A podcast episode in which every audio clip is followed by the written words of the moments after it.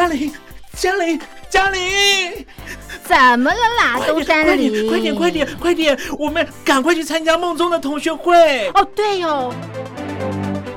我是班长梦宗，欢迎来到同学会不会。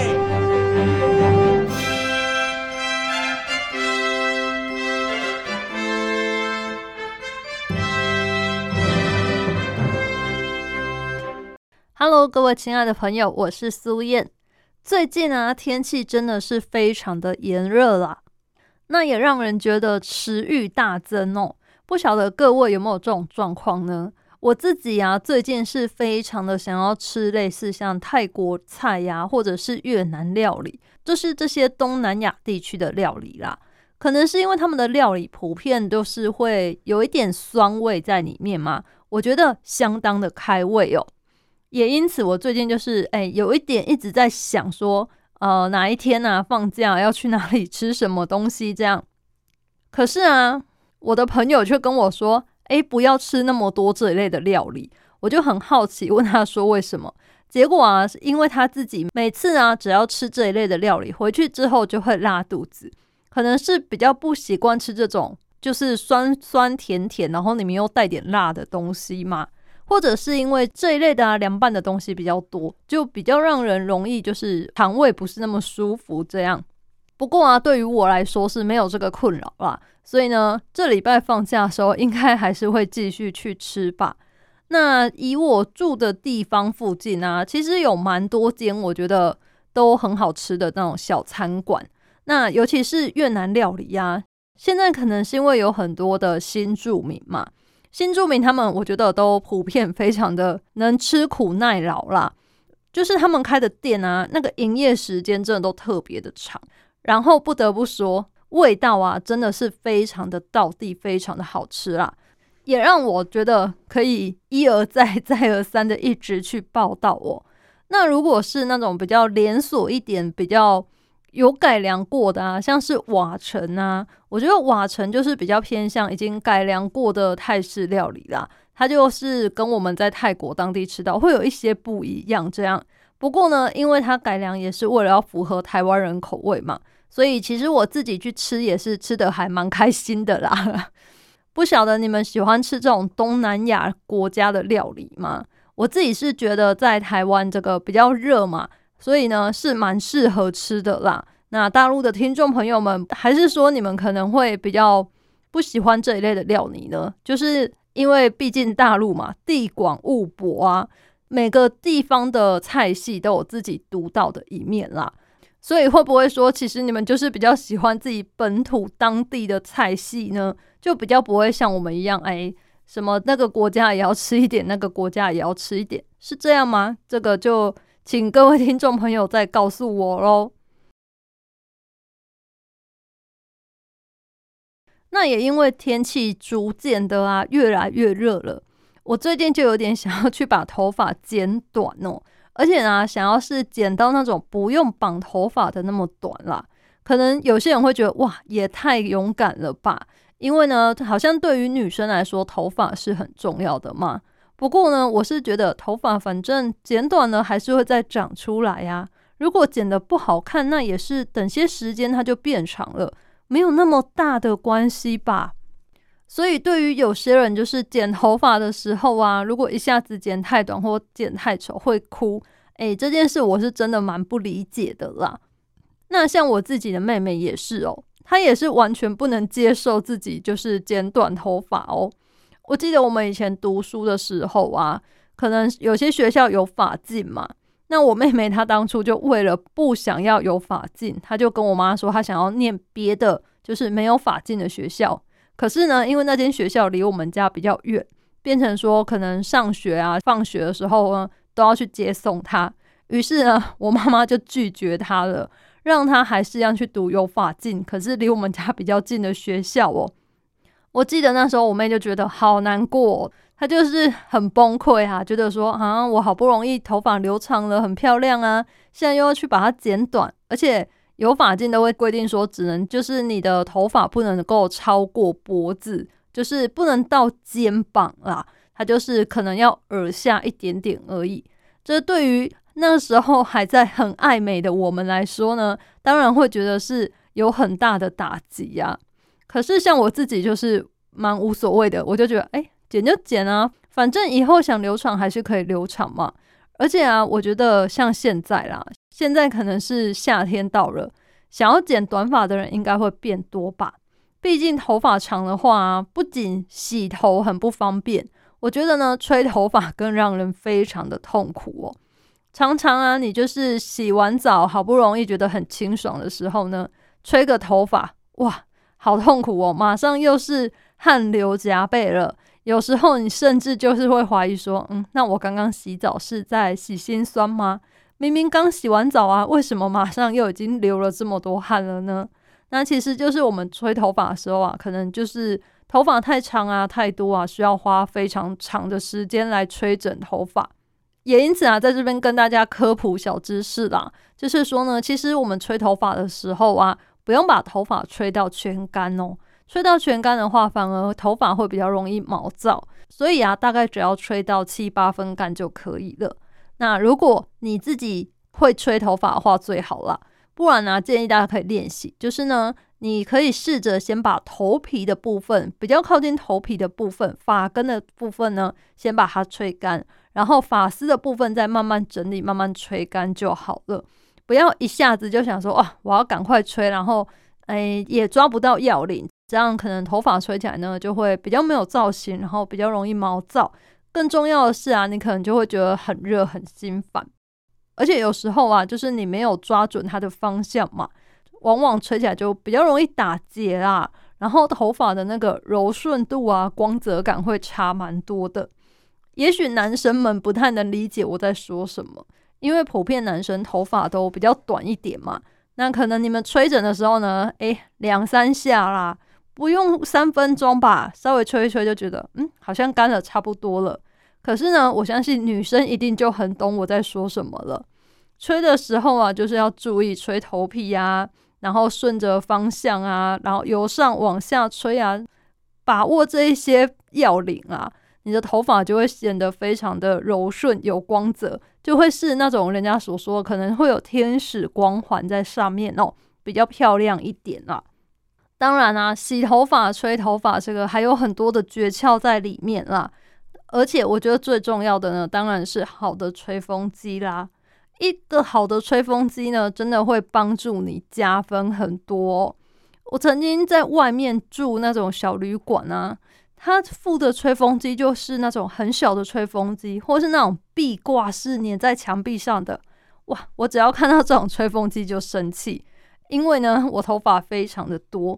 如果我用这种壁挂式的吹风机，真的都要吹超级无敌霹雳久，而且有时候甚至会吹到就是它有烧焦味嘛，我就会觉得，哎，怎么会这样呢？好紧张，到底是不是头发被吸进去啦，还是说它真的吹太久过热了？再加上，往往这种小吹风机吹出来，头发的光泽度啊，真的都不是太好，你就会觉得自己发质好像很差哦。所以现在住旅馆，我也会特别注意说，他付的吹风机是哪一种啊？有些人甚至啊，很在意自己头发的人呢，他出门旅行还会自己带吹风机耶，因为啊，他就是像我这样，不能忍受外面的烂吹风机啦。各位小伙伴，你们也会这样吗？女生们真的会自己带吹风机出门吗？我自己是没有到这么夸张啦。我觉得，呃，东西呀、行李呀，能精简当然是最好啦。不然逛街的时候还要背着吹风机在那边走来走去，好像也是挺累的啦。不过呢，可能对有些人来说呢，能够随时随地呀拥有一个完美的造型才是最重要的吧。那么在上一集节目中啊，有预告大家我们将会推出听友活动嘛？那现在呢，就要来告诉大家我们的听友活动主题是什么啦。很简单，这一次的主题呢，其实就是第三次世界大战。那为什么苏燕会用第三次世界大战来作为我们的主题呢？因为大家也晓得啊，俄罗斯跟乌克兰他们的战争真的是完完全全让人意想不到。莫名其妙的，很突然，真的竟然就开打了，而且啊，本来大家都以为应该会很快结束吧。我相信连俄罗斯自己也是这样想的哦。但是啊，没想到这一场战争啊，竟然维持了这么久啦。他们算是也不能说僵持不下，可是就是这个战局非常的僵化吗？反正呢，就是持续的非常的久，令大家都非常的意外哦。那中间呢，当然也有很多人在讨论说，为什么他们会打起来呀，以及他们双方互相想要获得什么东西。那当然还有大家最害怕的，就是呢。俄罗斯会不会因此引起西方国家共同制裁？那现在可能是有一些经济制裁嘛，之后会不会有武力制裁呢？不晓得。那会不会以此就是一个契机，反而引发了第三次的世界大战呢？也不晓得。所以苏燕想要请大家针对俄罗斯跟乌克兰战争的内容啊，或者是你的想法啊，你都可以来信跟我分享哦。想要知道大家啊是怎么看待这一个事件的，以及你们觉得俄罗斯去打乌克兰是师出有名吗？还是说你们觉得他只是找一个理由来去攻打别的国家呢？那另外还有，当然现在台海的情势也是非常的紧张啦，大家也是都在说，哎，中国会不会就是在看俄罗斯这一次这么做之后呢，西方国家会有什么反应？他可能会以此作为一个借鉴吗？以后如果他真的要攻打台湾的话呢，会不会西方国家也像帮助乌克兰这样来帮助台湾呢？或者是说，你们觉得没有俄罗斯和乌克兰之间的情况跟台湾以及大陆的情况是截然不同，根本不能拿来相比的呢？不管呢，你对于这一场战争有什么想法呢？你都可以来信告诉我。这次的听友活动呢，主题就是这个第三次世界大战啦。有兴趣想要参加我们听友活动的朋友呢，欢迎把你的想法写下来，然后寄到台北北门邮政一千七百号信箱，或者啊，你可以寄 email 到 lily 三二九 at ms 四五点 hinet 点 net，只要写同学会不会苏验收参加听友活动第三次世界大战，这样就可以喽。那这一次礼物呢，一样是准备的非常的丰富啊，有现在最流行最夯的筋膜枪，以及具有台湾独特意象的名片盒。欢迎大家呢踊跃来信，我们活动时间是从五月一号到六月三十号，整整两个月的时间哦，所以你们可以好好的构思，好好的想一想，或者是啊，你迫不及待想要赶快来信，也欢迎哦。那后面呢？可能下一个月你又有了新的想法，也是可以再写信来的。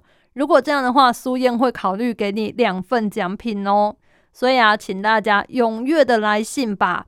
我们的听友活动呢，准备的奖品真的非常的多，也很希望大家都可以透过这个听友活动啊，来跟苏燕互动，进而得到你们的小礼物哦。但是啊，请大家一定要记得。来信的时候呢，一定要写清楚自己的姓名、地址、邮编以及相关的寄件资讯。如果你这些没有写齐全的话呢，苏燕寄给你的礼物可能会被退件，或是你可能会收不到，那这样就非常的可惜啦。所以，请大家来信的时候呢，一定要把自己的收件资料写得非常的详细、非常的齐全哦。我们都知道啊，压力呀虽然是无形的，不过呢，却是能够影响你的身体呀，像是你的情绪、你的行动、你的想法啊。如果说你没有察觉到自己的压力，然后及时舒压的话呢，可能就会让压力影响到你，甚至累积到超过你的负荷，让你的身心状况亮起红灯呐。所以今天呢，利用这个心理测验呢。找出你现在压力的根源在哪里哦！现在啊，就请各位小伙伴想象一下，你现在呢放下了所有的工作啊、课业啊、任何事情，离开熟悉的生活圈，跑到丛林生活，然后你已经在大自然当中幸福的度过了一段时光了。可是却突然出现一件事情，让你必须得回到现实生活中来处理了。那这时候呢，丛林里跟你一起生活的这些人，他们的族长决定要送给你一只动物来当做离别礼物。那你觉得你会收到什么动物呢？选项呢有一熊猫、二马、三老虎、四猴子、五羊、六牛。你觉得你会收到哪一个当做是你的礼物呢？想好了吗？选择的动物呢，就代表你隐藏的压力是什么哦。现在我们就来听看看这些动物分别代表什么吧。首先呢，如果你选择一熊猫，选择熊猫的你，压力的来源是来自于自己的惰性哦。你正因为自己心有余而力不足的低落执行力感到非常有压力。虽然说你可能都已经把计划规划好了，可是呢，你的行动力却跟不上，也因此让你对自己十分的失望啊。不过，就算你是三分钟热度啊，也应该先试着挑战看看吧。相信只要你不放弃呢，总有一天都可以改善的哦。再来呢，选择二马，觉得会收到马来当做礼物的你呢，现在呢，应该是对于不停反复的无趣日常生活感到厌倦厌烦了。虽然说你想挑战一下新事物，可是啊，你可能对于怎么踏出第一步是完全没想法的。不过不管怎样，你可以先试试看，给自己一个独自思考的时间，把这些莫名其妙啊、乱糟糟的想法都先清空，搞不好就可以找到崭新的思考方式啦。再来呢，选择三老虎，选择老虎的你呢，压力来源来自于你的自尊心，自尊心很强的你，当有人无视或是质疑你的时候呢，你就会感到特别的敏感。如果啊是被迫要跟其他人比较，或是受到指责的时候，你就会感到哦压力山大。所以建议你可以适时的调试一下自己。有时候呢，别人对你的评价不一定就是对的，偶尔也要左耳进右耳出，别往心里去呀。接着呢，选择四猴子，选择猴子的你呢，与他人的相处反而是你现在最大的压力来源哦。你可能必须要和不合拍、不喜欢的人呢，好好的相处，或者是一起合作。这件事呢，就是让你感到最有压力的事情啦。也许表面上乍看之下，你们相处的非常融洽，但其实你的心里早就已经厌烦不已啦。再来呢，第五个选择羊，选择羊的朋友呢，恋人，你的另一半对你来说是最大的压力来源。因为这个另一半啊，或是你的恋情而起的麻烦，让你累积了不小的压力。建议你在两人的关系中呢，只要有不开心，当下就应该要反应沟通，千万不能拖或是憋在心里，久了对你或是对两个人的关系都不好哦。最后呢，是选择牛的朋友，选择牛的朋友呢，你的压力是来自于工作与成功，这是你给自己的压力。因为你是属于未雨绸缪型的类型啊，对于未来呢，你总是有特别多的烦恼。你可能啊，在理想的职场赚钱啊、存钱、结婚啊，甚至是养老规划，你都已经在想了。建议你呀，可以稍微放轻松一点，放下你这种焦急呀、焦虑、急躁的心，相信自己现在就已经有够努力了，不用把自己逼得那么紧哦。今天的心理测验啊，不晓得各位小伙伴觉得准吗？我觉得呢是蛮准的哦，因为我刚刚自己啊就是选择了其中一个动物，结果当我看到它的解析的时候，我觉得哇，怎么这么神奇，完全说中了，就是我现在当下的状况呢。那不晓得各位小伙伴们刚刚有没有试着做看看呢？不管你觉得自己有没有压力，其实都可以玩玩看这个心理测验啦。也许啊，就会帮你测出潜在的你所不知道的压力，也不一定哦。那如果呢，你也喜欢这一类的心理测验的话，可以来信告诉我。一般邮件可以写信到台北北门邮政一千七百号信箱，电子信件可以寄到 lily 三二九 at ms 四五点 hinet 点 net，l i l i 三二九 at ms 四五点 h i n e t 点 n e t。只要写同学会不会苏验收，我就能收到你的来信喽。那现在啊，已经四月底啦，推荐各位小伙伴们可以趁机赶快去看看一些花季呀。像是四月的时候呢，在阳明山竹子湖啊，会有海芋以及绣球花，这个真的要赶快找时间去看哦。因为像我之前五月份才去看绣球花，诶，那个花开的状况啊就没有那么好啦，有很多啊都已经开完了，花季过了。而且如果你早一点去看的话，它的颜色变化好像比较多吗。虽然说这好像是因为土壤的酸碱值不一样吧，不过呢，绣球花毕竟是一个硕大就是美的这种花种啦，所以呢，如果你去的时候是很多花的时候呢。拍起来会有一整面的绣球花墙，或者是你找一些它是用梯田式的种植方法的话呢，拍照起来真的是相当的漂亮哦。推荐大家，如果还没有去看绣球花的人，可以赶快去看了。那另外啊，海域我觉得也是一个不错的景点啦。虽然说现在好像海域呢比较大家觉得比较麻烦吗？因为啊它是种在这个泥巴里面，就像莲花那种感觉啦。所以，如果你要下去采海芋是比较不容易的。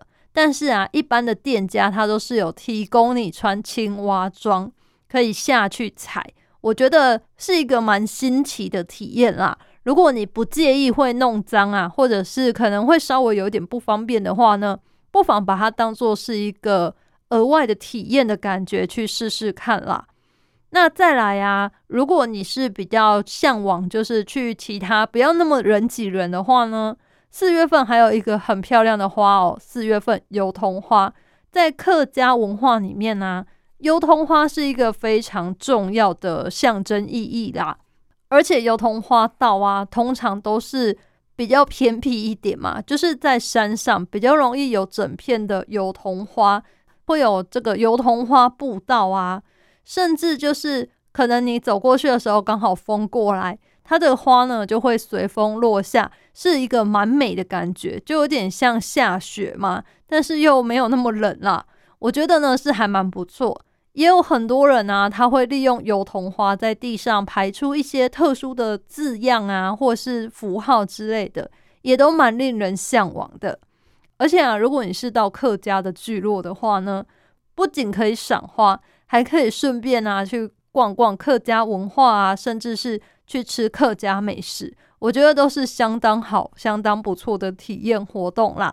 推荐大家呢，可以趁现在有四月底、五月初的时候呢，赶快把握这些花季，把握这些时光，出去外面走一走、逛一逛哦，也顺便啊振兴一下经济活动啦。但是啊，还是要提醒大家。一定出门的时候呢，自己的防疫工作要做好啦。戴口罩呢，已经是一个最基本的要求了。那虽然说现在好像在外面呢，如果你要定点拍照的话，是可以把口罩拿下来。我觉得这个呢还不错，但是建议大家可能看一下周围的状况啦。如果真的游客很多的话呢，还是先不要拿下来，或者是可能要到比较偏僻呀，还是游客少一点的地方的时候呢。我们要合照啊，要拍照，再把口罩拿下来就好，不然也是好像有一点危险啦。我觉得有一点怪怪的。但是我知道有很多人呢，他有这个拍美照的需求啦。不然大家可以看看之前没有这个解禁的时候呢，是不是有很多照片你都是戴着口罩的呢？难免会觉得好像有些遗憾嘛。虽然说很多人都会说，哎，戴口罩。自己就帮颜值加了不少分上去哦，但是我相信大多数人都还是想要一个完整的原本的面目嘛，而不是一直戴着口罩的照片啦。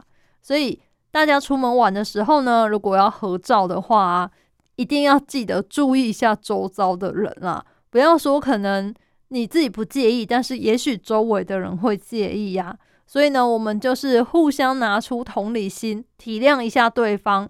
都等人少一点，或是距离比较远之后呢，我们再把口罩拿下来拍照啦。这样相信大家心情都不会受到影响，出去玩啊也会觉得留下美照很高兴。这样节目最后就推荐这几个我觉得还不错的赏花景点啦。现在呢正得喜啦，赶快大家有机会的话。出门走走看看吧，也在这边呢，祝福我们的小伙伴每天都可以非常的开心，身心愉悦哦。我是苏燕同学，会不会？我们下次再见喽，拜拜。